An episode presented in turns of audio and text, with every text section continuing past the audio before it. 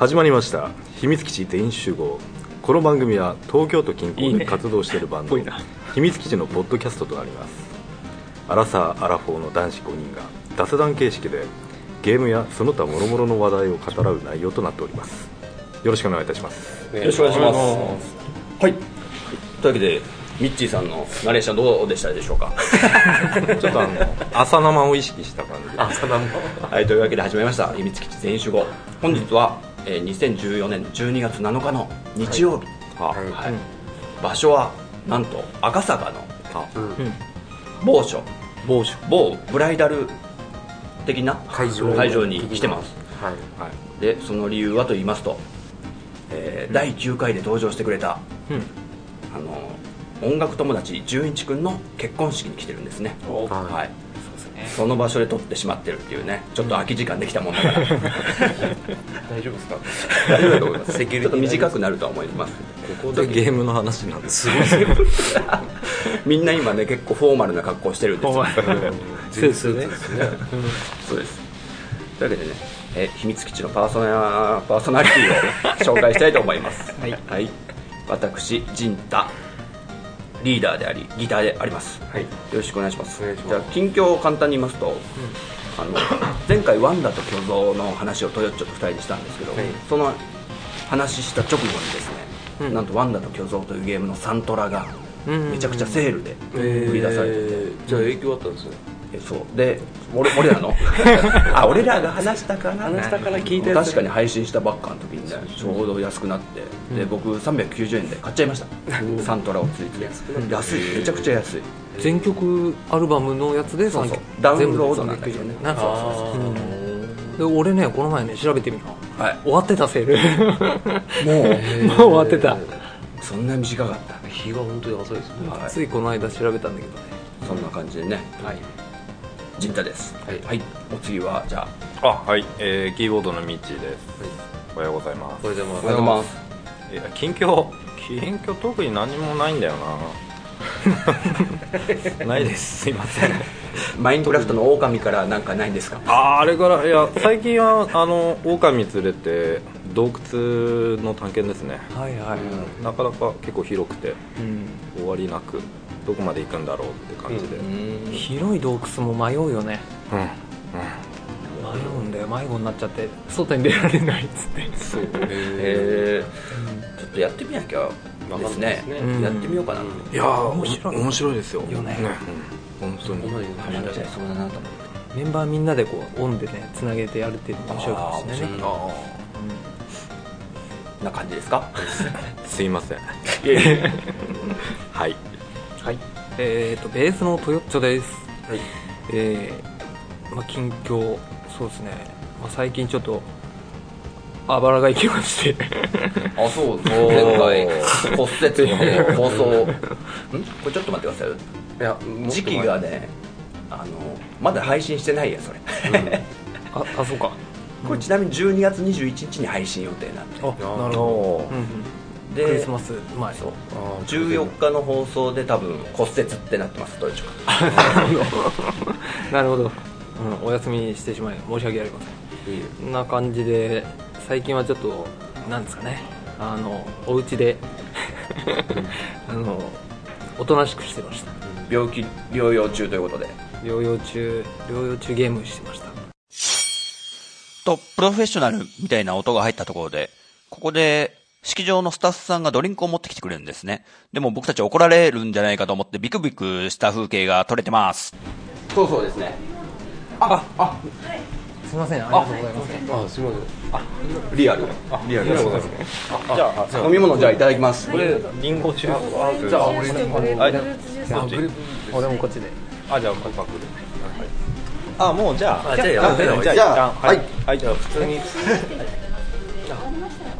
はい、わかりました。じゃあ、締めの、はい。あれだけ、ナレーションありがとうございます。ミッチーと。ちょちょちょ。早いな。というわけで、えー、豊地君でした。と。じゃあ、浅沼さん巻きで。で。あ浅山です。最近パズドラであのーすごいいいやつ弾いてそいつをもうレベルマックスにしてスキルマックスにしてとうとうパズドラ廃人みたいになりました？以上です。パズドラか。流行ってるね今後喋る予定です。ちょっとねババッと1年を振り返ろうと、もう時間ないけど、はい。いきますよ。あのなんどうでした？秘密基地1年。そこそこ。そうだな。1曲作りましたね、はい。そうですね。でポッドキャストが始まった。そうですそれが一番でかいです、はいで文化祭が盛り上がったと。あすごいです、そんな1年でしたと 簡潔に来たねだ来たね、残りわずかわずかですけどね。もそう来年頑張りましょう、うん。はい。クリスマスはぼっちの予定です。うちもねあれだよ。浅沼さんと一緒でケンタッキーです。食べます。どうする？ただまあうち若干今ケンタッキーにするか外で食べるかっていうので今いろいろ模索はしてです。ねあ予約ってまだやってんのかな？まだやってます。ぼただもうそろそろあごめん。ね。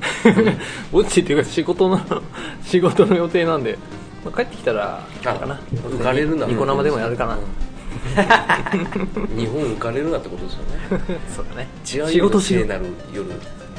そう。はい。そんな感じの秘密基地であったと。はい。というわけでここからは場所と時間を変えスカイプにてジンタとトヨッチョがお送りしますお送りします。はい。はい。12月11日の木曜日です。はい。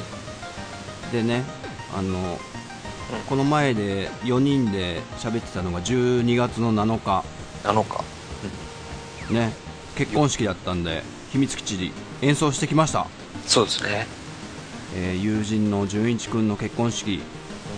どうだったよトヨッチョいやーあのねあの一番初めにこう乾杯のお温度を取ってくれる人？なんていうのかわかんないんだけどうん。あのあの人がちょっとこうあのもうその人自体うるうる来ちゃってたじゃん。来てた来てた。ねましたうん。そこでねもう俺も泣きそうだった。早いね。もうねなんだろうね年かねあの涙もろくなったよね。あのうん。泣いてる姿に泣けるよね。あそうだね。そうだね。うん。俺だってさあのブログにも書いたんだけど AKB のねあ。ドッキリ総選挙ってのをめちゃイケでやっててね。見た。俺も見た。見た？どう？見た。俺すげえ結構うるうるうるうる 俺俺ねあれだいぶ泣いたね。俺泣けたよね。ああドッキリだって分かってんだけどなんか何？実際にあのえっ、とた高橋みなみさん？だっけ？がみんなはい。高見菜、うん、であの実際にこう高見菜からこう言われた側としてこうなんか見てみたらなんかああそうなんだ大変だね みたいな 感じに思えちゃって。まあそう感情移入しちゃうんだよね。そしてあの涙ね。彼女はあの大女優になられるね。すごかったね。ね。高橋みなみ。うん。なんか、まあ、その番組見てないリスナーさんも多いと思うんで。あの AKB の子たち騙される子たちが数が多いから4グループぐらいに分かれてたんだよね。そうだでね高橋みなみがわざわざこう説明すると。うん。私でその取られちゃった。週刊誌に取られちゃった。男の人といるとこって。そうそうそうそうでその度にみんなの前で涙を流すっつうのを4回繰り返すのにさ 全部にねね。号泣してさ。あれだけ涙が流せてうん。そしてあのなんというか申し訳ないような表情 ね。えすごいなって思ったな、そして怖いなって思ったな。怖いね。え あので結局本当に卒業発表したよね。えねえびっくりした。あれ？とか思って。本当に卒業するんだ。それもなんかあったのかなとは思ってもともと秋元先生のねなんつうのシナリオだったのかなとかね。ねでも面白かった、えうん面白かったあれ。うん、なんか最後どういうオチが来るのかなとドキドキしちゃった。まあいいやそう AKB で泣けるぐらいだから結婚式でもそれ泣いちゃうよって話ねはい、泣けたし、あの、楽しかったね、なんか。ねあの、うん。なんかね、やっぱり、あ、いい結婚式だったねっていうのはよくあるかもしれないけど、うん楽しかった。なんか、ワイワイできたからね、結構。うん。今回は。うん楽しかっそうそうそう。まあ、1.5次会ってやつでね、た。うんうん。ちょっと、最初、どうやりゃいいのかよくわかんなかったけどね。ね。初めての試みだったというか、うん。OK です。まあ、かなり楽しかったと。秘密基地の演奏もなかなか評判が良かったみたいで、ねは嬉しいこと。い。楽しかったです。楽しかったはいです。。そんなね、結婚式から、えーしばらく経って、12月11日今日、やっぱり僕とトヨッチョ君2人ですよ、スカイプの。ですね。なかなかみんな忙しそうでね。そうだね。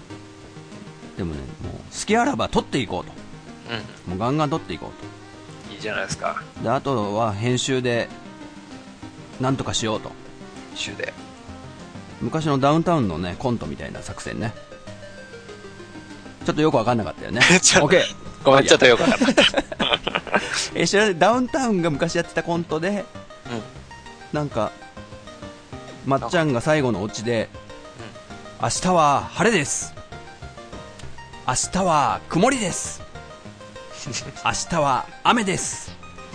さあ、あとは編集に任せましょう、みたいな オチがある。そんなんあったっけ？あ3パターンやって、みたいなさ。あ。まあそういうのがあったなっていうね、話なんですけどなるほどね。まあそれはそれとして、うん。はいはい。あとそうなんですよ、あの、うん。コウスケくんがね、また、いないというね、この一番最初のオープニングに4人いるんだけど、コウスケくんだけは、あの、秘密基地以外にも、その結婚式でうん。演奏をしてね、そう、また全員集合じゃなくなってしまったっていうね、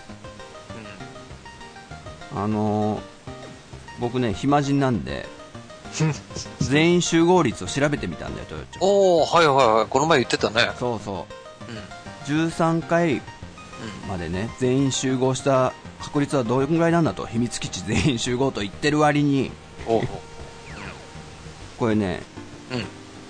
あ12回までのまず計算したんですよあ、うんうん。12打数3安打です 2割5分です2割5分2割5分。あこれ低いですよあ。なるほど。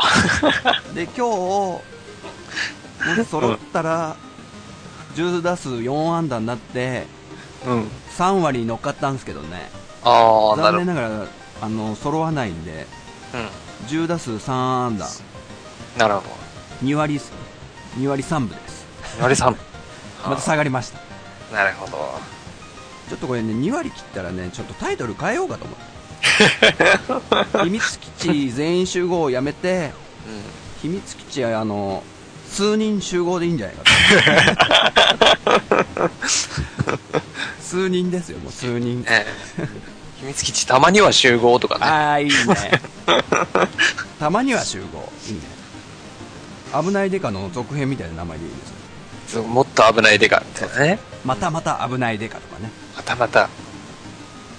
これわ分かるリスナーさん少ないかもしれないですね 古いですよちょっ相当ネタがデカがね。昭和な感じだね。はいなわけで打率が低いと、はい。そんな感じで2人で今日も進めていきましょはい。う頑張りましょう頑張りましょう。それでは秘密基地全員集合スタート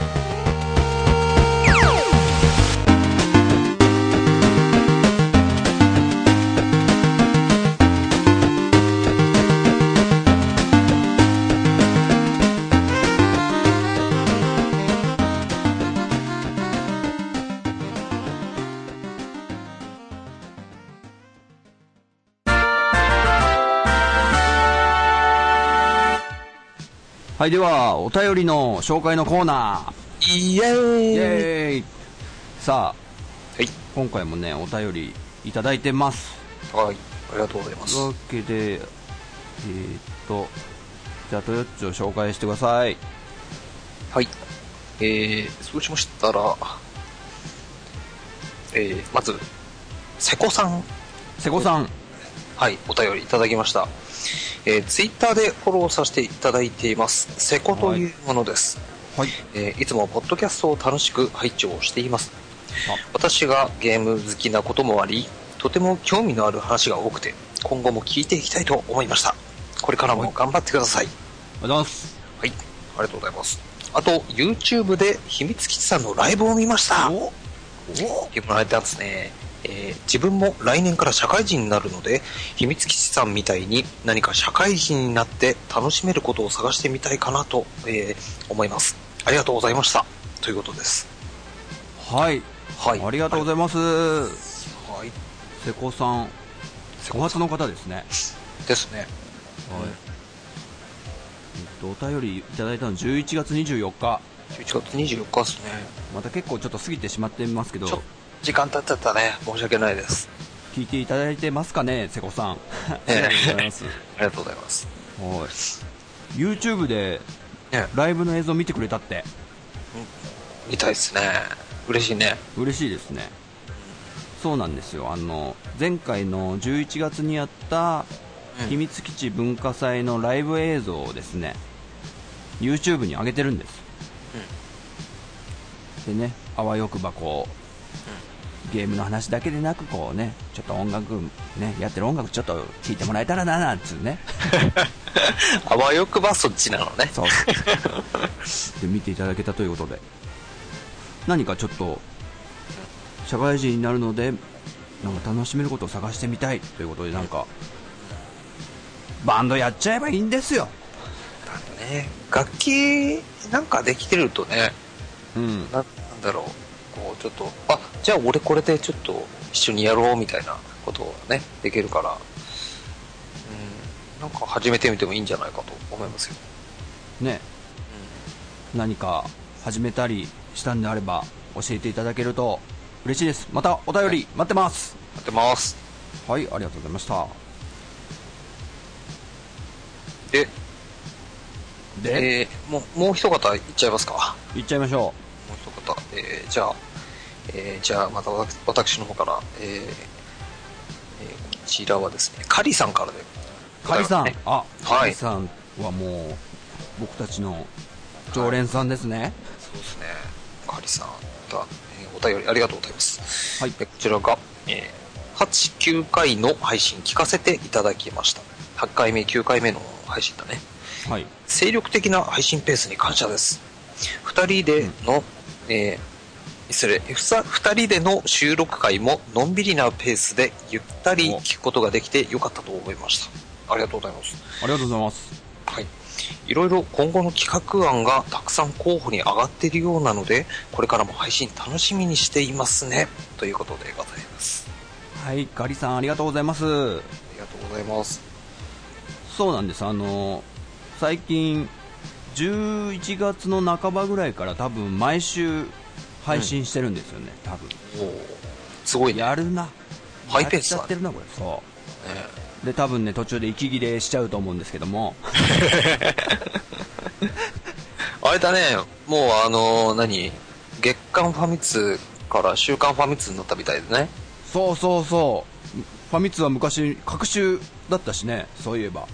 うん、各週だったのが、あれだよ、週刊秘密だよ。秘密だよ、秘密。秘密だよ。間違いないよ、それ。ねそうね。秘密って人たちが生まれてほしいね。秘密基地の通な方々。ああ、なるほど。うん。あーねえ。で、なんかね、そう、通通信。うん通信。で、ウィキペディアとか、秘密基地のウィキペディアでとかね、できてくれると嬉しいんですけどね。え 僕昔ね、あ、僕とトヨッチョ昔というか、もう一個バンドやってるんですけど、一緒に。ーうん。クラフィーってね、バンドやってるじゃないですか、僕たち。それのね、ウィキペディア、ちょっと自分で作ってみようって思って、作ったことあるんだよ。ほうほうほう。うん。ね。で、作ってアップして、何年に結成し、みたいなさ。うんね。自分で書き込んで、ウィキ作って、うん作ってというか、ウィキペディア上に作れるからさ、普通に。そしたらなんかね、審査員みたいな人たちがいるのね、あれ。知ってた？あ、な、あ、そうなの？うん。誰でも好き勝手一応編集はできるけど、なんか、ウィキペディア確認委員会みたいなのよくわかんないけど、なんつうんだろう。おうそしたらね、なんか、審査により、このクラフィーというバンドは、そんな著名な方でもないため、却下させていただきますみたいにさ、あー、なるほど。却下の提案をしますとか言って、でああ、賛同、賛同、賛同みたいなさ、あ、何？そんなのあんの？とか思って、えー、それは知らなかったな。うん。それでなる、ほなくなっちゃいました。ど。あー、そっか。残念。ね。だからちょっと有名にならないとダメみたい。なるほど。まあ、確かにね、それで有名じゃなくてもいいんだったらもういろんなのが載っちゃうもんね。そうそうそうそう、そういう、ね、好き勝手やりたい放題だし。あとなんかちゃんと文献とかに載ってたとか、参照したものとかもないとダメ。あ、例えば、えー奥田民生の、その、ウィキに書いてあることとかも、たなんか、奥田民生の書籍に発売した自分の自伝みたいのに書いてあったのを引用してあったりしたら OK なんだけど。誰かが勝手に噂を乗っけることもあるじゃんね。あー。そう。まあ、昔あの、ラルク・アンシエルのハイドうの身長がさ、ん。うん。ちょっとちっちゃいからさ。ウィキペディアでなんか更新合戦みたいのが始まったとか知らない？そんなのあったんだ。153ミリだとか書いてあってそしたらすぐファンが書き直すのわーっつってあー。そっか。そういう戦争みたいなのもねうん。起きたりするらしいんですよなるほどね。確かに。そうなると思うね。ちょっとカリさんのお便りからかなり脱線しましたけどもね。あれなんでそんな話したんだ？えーっとね、あえー、クラ、秘密？秘密だよ秘密。とりあ、そうだ、秘密。秘密からクラの話。あえずあの秘密基地全員集合は今のところ、えー毎週更新させていただいてますけども、まあね事情によってはどんどんどんどんね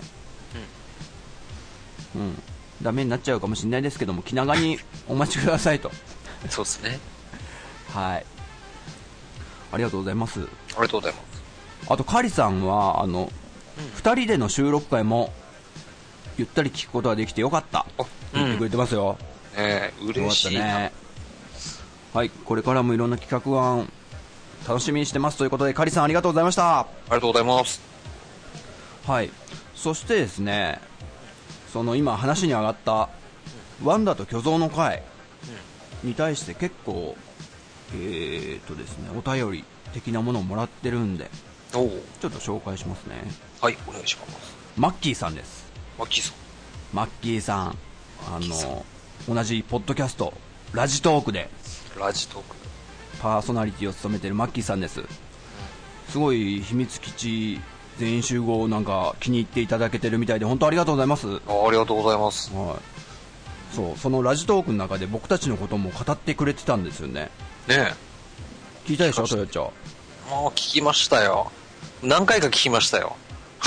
俺もね10回ぐらい聞いたからね多分 あのすごい励みになりますんでこうなんつうんですかねポッドキャストの更新とかなんつう続けてると多分そのうちああどうしよう続けていくか迷うなって時もあると思うんですよその時にもう聞こうとマッキーさんのあのラジオを僕らのことを話してるやつを聞いて奮い立たせようと僕なんかあれですよ奥さんにも聞かせましたからね ちょっと聞いてくれこれっつってあマッキーさんって方が喋ってくれてんだラジトークってのですごいでしょすごいでしょっつってあ。いや、これはね、言いたくなるよ。言いたくなる うん。言いたくなるし、なんか、すごいね、なんか、あの、いろいろ考えたね。考えた？うん。いろいろ？なんかこう、ここまで、こんなに、あの、なんだ、お応援してくれてる、あの、このララジオ番組に対して、ここまで応援してくれてる人がいるんだっていうのを、なんかね、改めてこう、しみじみと感じたというか、あと、なんなんだろうな、うちらは、別になんか、普段通りな、ね、日常の一部をこう切り取ってちょっと載せさせてもらいましたって感じなんだけどそれでこう、まあ元気を出してくれたりとか、ね、そういうふうに思ってもらえるってすごい嬉しいなと思った。ね。そう思ってくれてる中でもこう音声にしてね残してくれると。音声の手が、手紙みたいなもんじゃんねこれ、うんうんうんうん。いわゆるあ手書きの手紙もなんかこう重みがあるとか言うじゃないですか。あパソコンで打ってプリントアウトしたのより、そういう感じでなんかこうすごく重みを感じたよね、うん。ありがたみが強く、というわけでマッキーさんのラジトーク。こちらの方も良い番組なんでね、皆さんも聞いてみてください。ぜひぜひ。ぜひ。ということでそんなマッキーさんのからのメッセージを、ね、紹介しようという話ですよ、はい。はい、でマッキーさんはそのワンダと巨像の会を聞いてくださって、なんということでしょう、ワンダと巨像を買ってくれたみたいです。おお素晴らしい。すごいでしょ素晴らしい、う、はいすごいです。お便りですけども。え番組で私のことを話していただいて大感謝です、うん。早速ワンダと巨像を買いましたもちろん陣太さんとトヨッチョさんの話を聞いての購入です。おおありがとうございます。まだ巨像を4体倒しただけなのですがクリアしたら番組で語らせてもらおうと思ってます。おおなるほど。おおもう4体倒したんだ。うん。いいっすな。多分これもらったのがまだ2日か3日ぐらい前なんでうん。もうクリアしちゃってるかもしれないですね。確かになそうだな。はい。そのちょっとマッキーさんのレビューも楽しみですね。うん、うん。聞きたい聞きたい。どうしよう？全然面白くなかった？らどうしよ あのゲームをあれだけ絶賛してるトヨッチョとジンタは信用ならねえっつってね。う ちょっとでも正直な感想を聞いてみたいですね。ああ確かに。うん。マッキーさんはなんかバイオの4とかが好きでうんうんラストオブアスだったりあとうんフォールアウト3とかあなんなんていうんですかねああいう世紀末というか核兵器後の地球というかわかんないですけどウイルスが蔓蔓延した世界というか。なんかそういうのを好んでる傾向があるんで若干ワンダと巨像ってちょっとそういう世界とはまた違う感じがするんでね、そうだね。うん、またどういう感想を聞かせてくれるか楽しみです。楽しみでございます、はいマッキーさんありがとうございます。ありがとうございます。あとですね同様にワンダと巨像会の、えーお便りをくれてる方いらっしゃいます。はい。はい。ムッシュさん。ムッシュさん、どうもありがとうございます。ありがとうございます。はい、第10回のワンダと巨像会を聞きました。だいぶ前に PS3 の以降ワンダの HD リマスター同梱版を購入したままプレイする時間がなくて積んでしまっていたけど話を聞いてやりたくなりました。なるほど。なるほど、えーネタバレの第11回はクリアしてから拝聴します。うん。とのことです。おーありがとうございます。うん、そうだね。11回はまあ、後にちょっとまあ、うん。置いといてもらって、うん。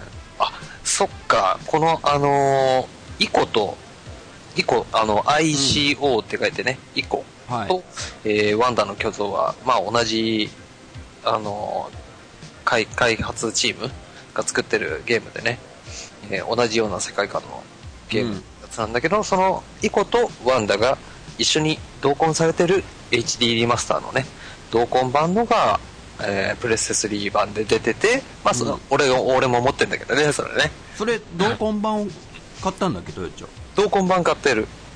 で、同梱版だと、なんか、設定資料ってのあったっけな。うーんなんか、特別な、まあ特別っつってのそんなに、あの、豪華なものじゃないけど、まあケースに入ってたり、えー、まあちょこっとだけ、あの、うん通常版とは違うだけだね。なるほど、俺さあのなんだ前回のワンダの回にさ、うんちょっとこれい言ってなかったなってのがね2つほどあるんだけどさ二つもあったんだ。あったね まずイコさイコの話はしたけどあの R1 ボタンの話はしなかったよねワンダと巨像で大事なのは R1 ボタンだったじゃん、こう掴むっていう動作で。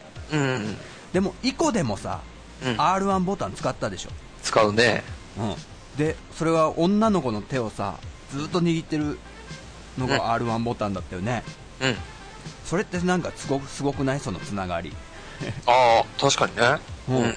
それは、もその、そう、R1 ボタンを大事にしてたんだっていうのをさ、ちょっと言い忘れちゃったなと。引き継がれてるなって思って、システム的に。で、あともう一個が、うん。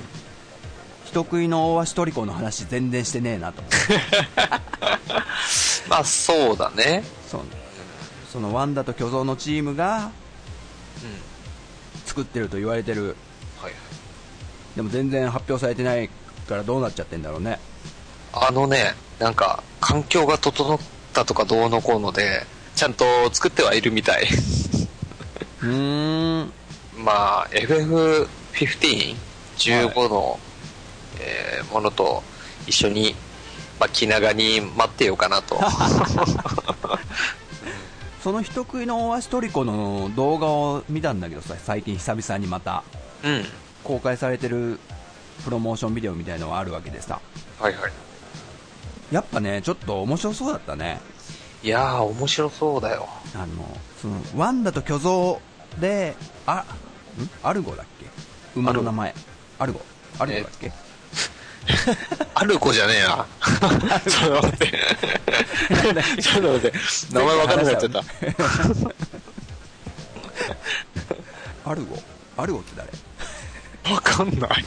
アルゴラン？アラゴランだそれは ロード・オブ・ザ・リングのああ、なんか、なんかいたね。アグロ、アグロ。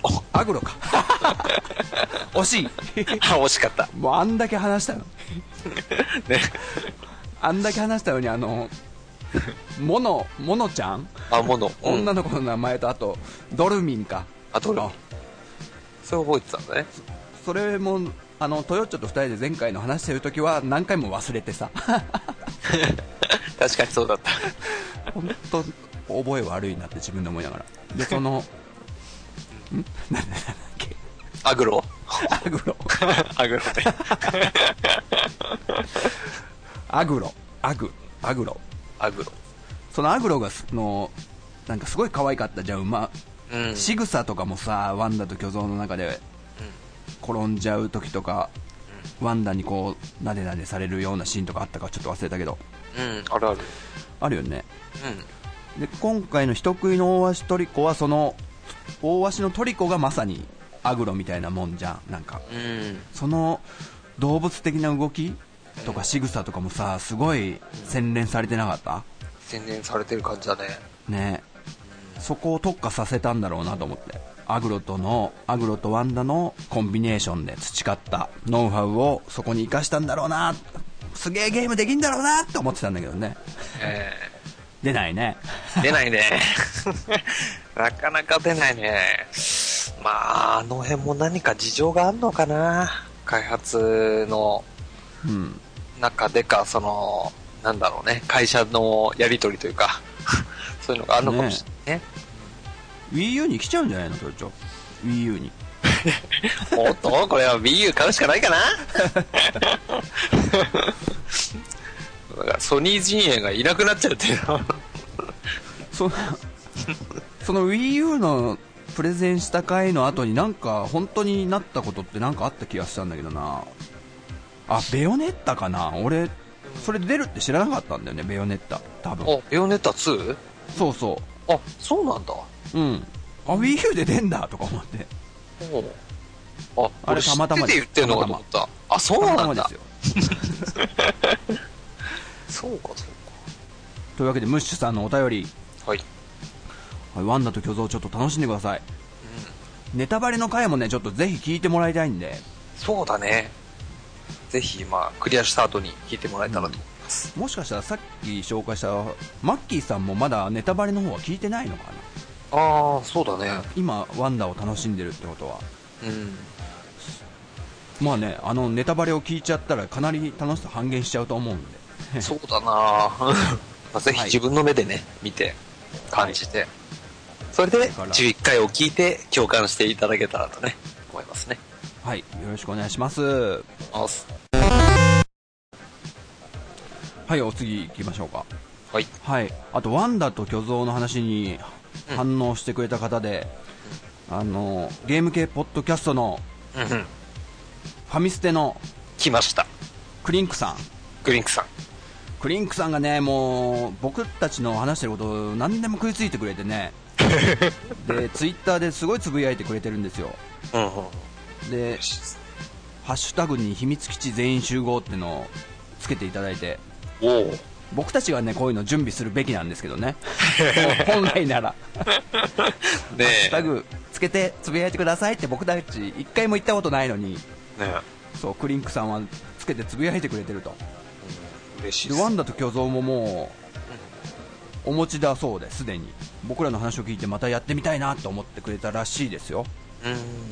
うん。あとちょっと前の第9回で、ゼルダの伝説が実は。ディスクシステムだったけど、カセットでも出たって話したじゃないですか。うん。したした。そしたらクリンクさんが画像付きでツイッターで、おお。持ってまーすって。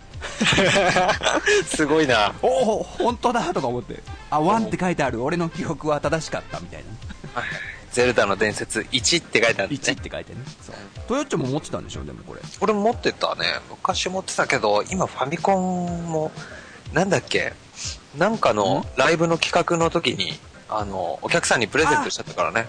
秘密基地からのプレゼントとしてね。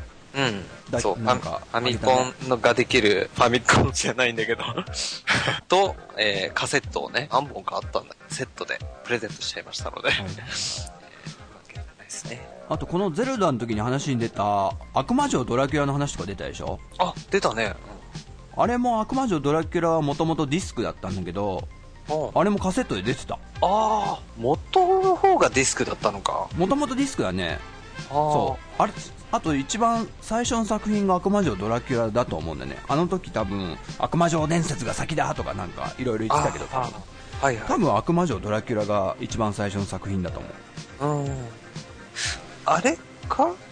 あれ？ゲームボーイで出てたのってなんだろう？ドラキュラ伝説？あれ？悪魔城伝説、えなんだろう、ドラキュラ伝説かもなちょっと名前違ったような気がするんだよな。ううん。ん。